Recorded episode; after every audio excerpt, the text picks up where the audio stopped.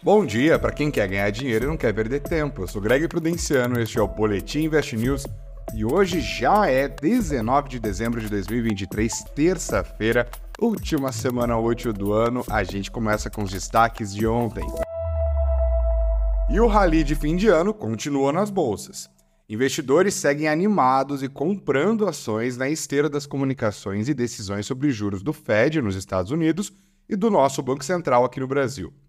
Tem prevalecido a percepção de que nos Estados Unidos não faz mais sentido subir juros.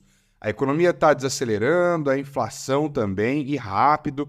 Em março de 2024, o Fed já pode começar a cortar os juros. Essa é a percepção do mercado.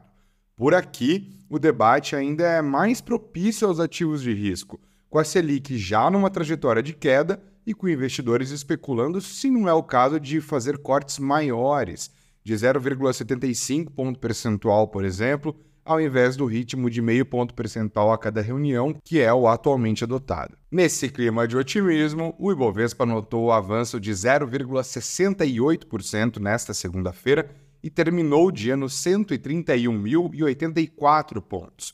Trata-se de um novo recorde histórico de fechamento. Houve novo recorde também no índice Dow Jones, lá nos Estados Unidos, a quarta sessão seguida em que isso acontece. Olha o ânimo. SP500 e Nasdaq também avançaram. O Oriente Médio também voltou a fazer preço nessa segunda, viu? O petróleo subiu 2%, impulsionou as ações de petroleiras pelo mundo, isso porque um destroyer americano no Mar Vermelho derrubou 14 drones disparados a partir do Iêmen, em áreas que são controladas pelos Houthis, é um grupo político-militar que faz oposição à existência de Israel, assim como Hamas na Palestina e o Hezbollah do Líbano. A tensão na região aumentou, os preços do petróleo foram para cima, as ações das petroleiras avançaram. Agora bora olhar para frente. A agenda desta terça-feira inclui falas do presidente do Banco Central, Roberto Campos Neto. É bom prestar atenção porque todo mundo busca pistas a respeito do ritmo de corte da Selic, como eu citei agora há pouco. De olho nisso, aliás, teremos a divulgação da ata da última reunião do Copom, que cortou os juros no Brasil em mais meio ponto percentual, a gente está agora em 11,75%. A ata difere do comunicado por ser um documento mais amplo, sabe? Com discussões que aconteceram entre os dirigentes nos dois dias da reunião do Copom. Os investidores vão buscar na ata justamente dicas sobre quais serão os próximos passos a serem dados pela autoridade monetária. Na zona do euro, haverá divulgação do CPI, que é o índice de inflação ao consumidor do mês de novembro. E no Chile, a terça é dia de decisão de política monetária. As curtinhas agora. Ano novo, vida nova. A americana segue tentando sair do atoleiro. A empresa diz que seu plano de recuperação judicial já conta com o apoio de credores que têm 60% do total da sua dívida. O plano inclui uma nova capitalização com emissão de ações a R$ 1,30 cada. Você compraria? Serão 24 bilhões de reais novos, divididos entre acionistas de referência e os grandes bancos que são donos de boa parte das dívidas. Estes são os planos, tá? O martelo pode ser batido ainda hoje na Assembleia Geral de Credores, que está marcada para as 14 horas. Bota na sacola, por favor.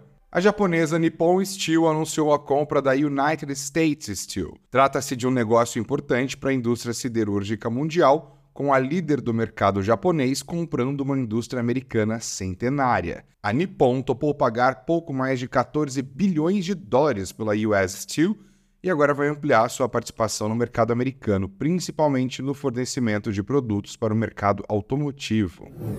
Quer comprar? A Mil está à venda, não é nenhum segredo. A terceira maior operadora de saúde do Brasil deve ter novos donos anunciados nos próximos dias, concluindo um processo liderado pelo BTG Pactual. Atualmente, a Mil pertence à gigante americana United Health Group, a UHG, e tem ativos avaliados em pouco mais de 10 bilhões de reais. Como os concorrentes brasileiros como Redditor, Qualicorp Apvida não estão nos melhores momentos das suas vidas financeiras, a Amil deve mesmo acabar em outras mãos. Despontam os nomes do empresário Nelson Tanuri, da família de Edson Bueno Godoy, que é fundador da Amil, e do fundo americano Bain Capital. Cruzando os dedos. A Confederação Nacional do Comércio de Bens, Serviços e Turismo, a CNC, espera um aumento de 5,6% nas vendas de Natal deste ano em comparação com 2022. Ainda assim, acredite, o volume deve ficar abaixo do nível pré-pandemia. O setor não se recuperou por completo. O comércio está na esperança de um Natal com compradores mais generosos e ávidos, isso porque a Black Friday frustrou as expectativas. O Boletim Invest News desta terça-feira fica por aqui. Compartilha com a galera, manda o feedback. Um ótimo dia para você e muito dinheiro no bolso.